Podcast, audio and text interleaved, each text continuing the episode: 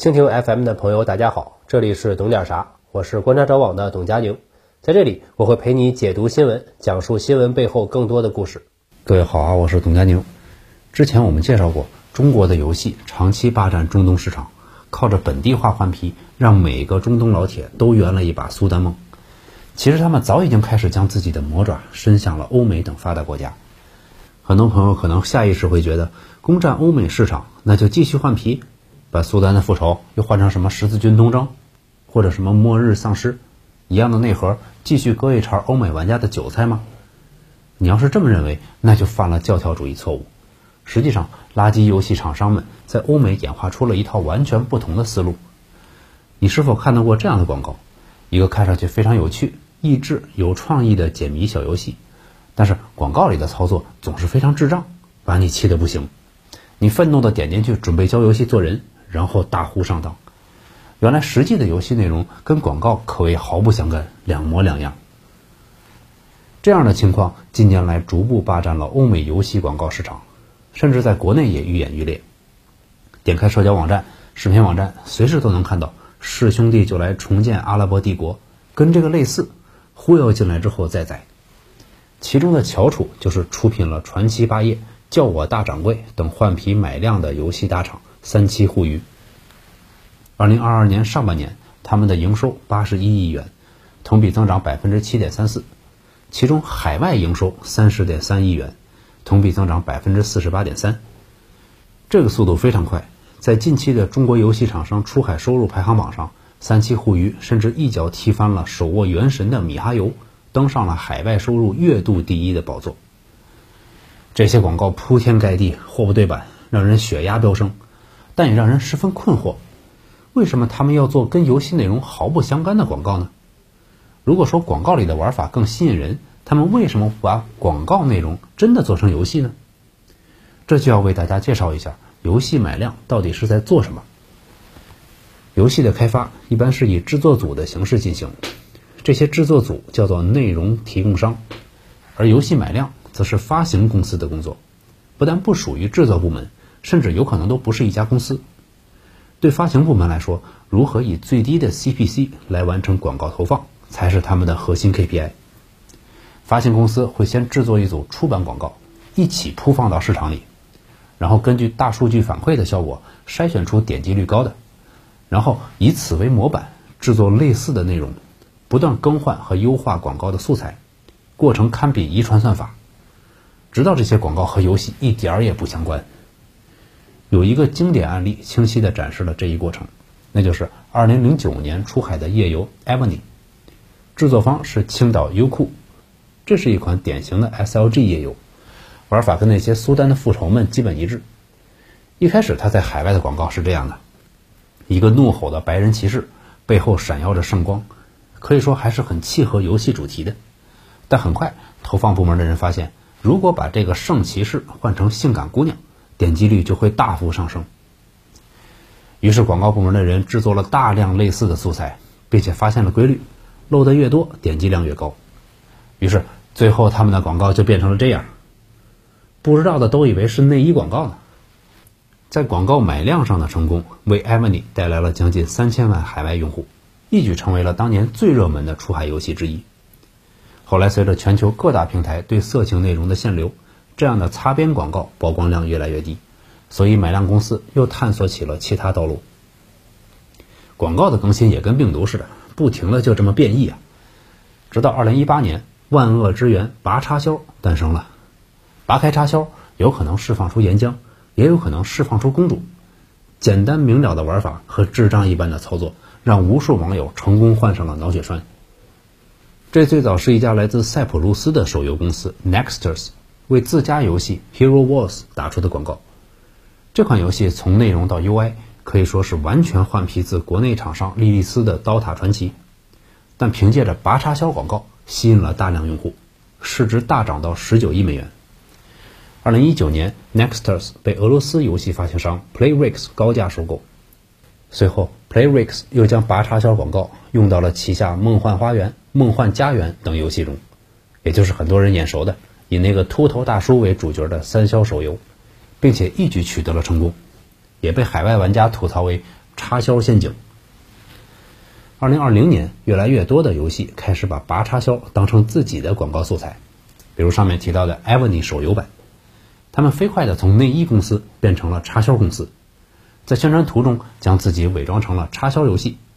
为了安抚玩家，Evony 甚至真的在自己的 SLG 玩法中加入了拔插销的关卡。广告仅为参考，产品以实物为准。想不到实物里真跟广告一模一样起来了。总之呢，从二零二零年起，游戏公司们就彻底放飞自我，买量广告爱做成什么样就做成什么样，能给我把玩家弄进游戏里就行。这时候，三七互娱带着他的杰作《Puzzles and Survival》来了。他的广告是这样的：末日世界，丧尸围城，你靠自己机智的操作生存就美。但实际上，游戏内容只是末日生存 SLG 和三消的简单缝合，玩法很明显继承自日本上古手游《智龙迷城》。这款游戏2020年上线，到2022年上半年，两年流水累计已经超过42亿元。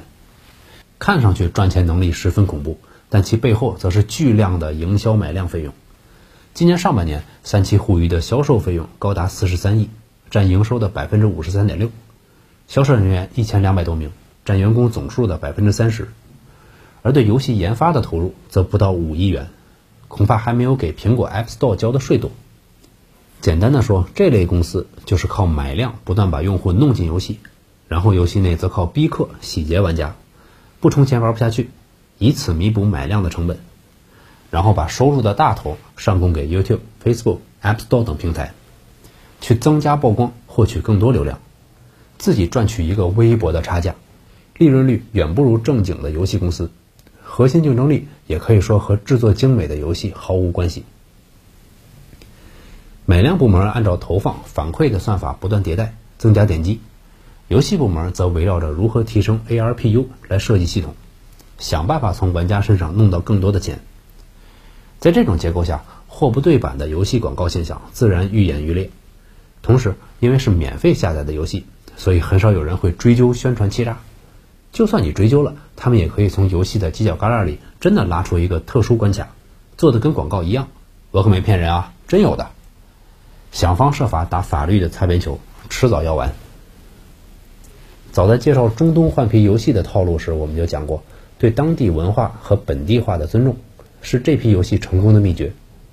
但在面对欧美成熟市场时，光靠这个肯定是不够的。因为成熟市场什么题材没见过，必须要靠过硬的质量才能生存。但很显然我错了，原来还可以靠虚假广告，让你误以为这些游戏创意十足、质量过硬。现在的打法已经进化成了在东南亚测试游戏的逼氪能力，在日韩测试广告的买量能力，然后呼啸着在欧美圈一波钱，再开启下一个轮回。《云上城之歌》在日本、韩国非常火爆。